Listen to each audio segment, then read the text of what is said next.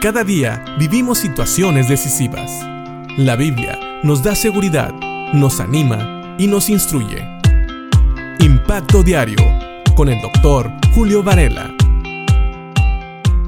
Continuamos estudiando en la primera carta de Juan, pero ahora en el capítulo 2, en el versículo 2, viendo primero el versículo 1, donde vimos que Jesús es el intercesor cuando nosotros cometemos algún pecado veíamos que al interceder, Él consigue un bien o consigue librarnos de un mal. Y Juan sigue diciendo a sus oyentes en el versículo 2 del capítulo 2 de Juan, y Él, hablando de Jesús, es la propiciación por nuestros pecados, y no solamente por los nuestros, sino también por los de todo el mundo. La razón por la cual Jesús puede interceder por nosotros, por la, por la cual Él puede ser nuestro intercesor, es que Él es también la propiciación por nuestros pecados. Es decir, Él ha dado el justo precio por nuestros pecados. Nosotros podemos entender lo siguiente, Jesús puede, puede, interceder por nosotros porque Él ya pagó por nuestros pecados.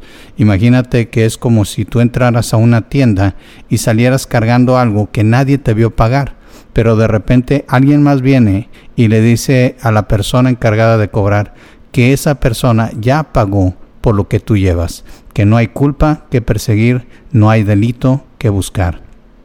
De esa manera, Jesucristo puede, delante del Padre, interceder por nosotros y obtener un beneficio y librarnos de la ira de Dios. ¿Por qué?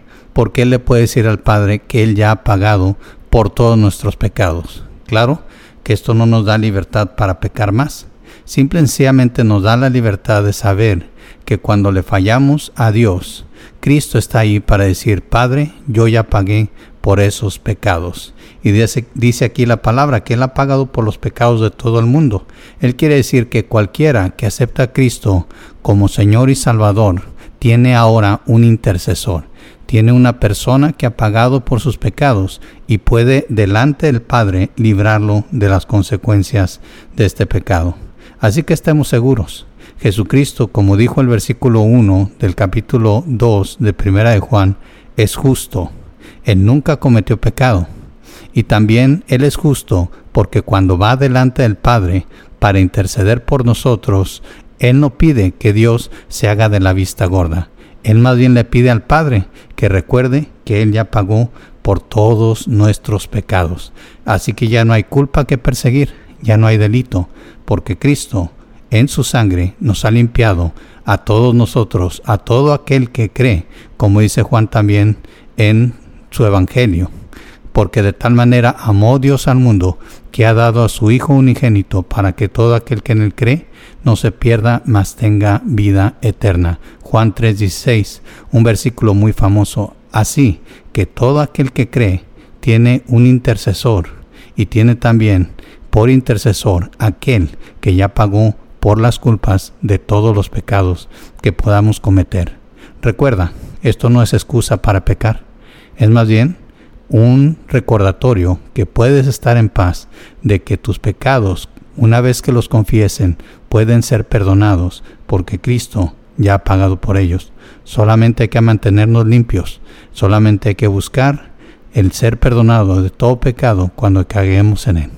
Cristo, Él es el juez justo, Él es el intercesor justo, porque Él es el único que ha pagado por todos nuestros pecados y puede decirle al Padre y puede recordarle al Padre que Él ya pagó.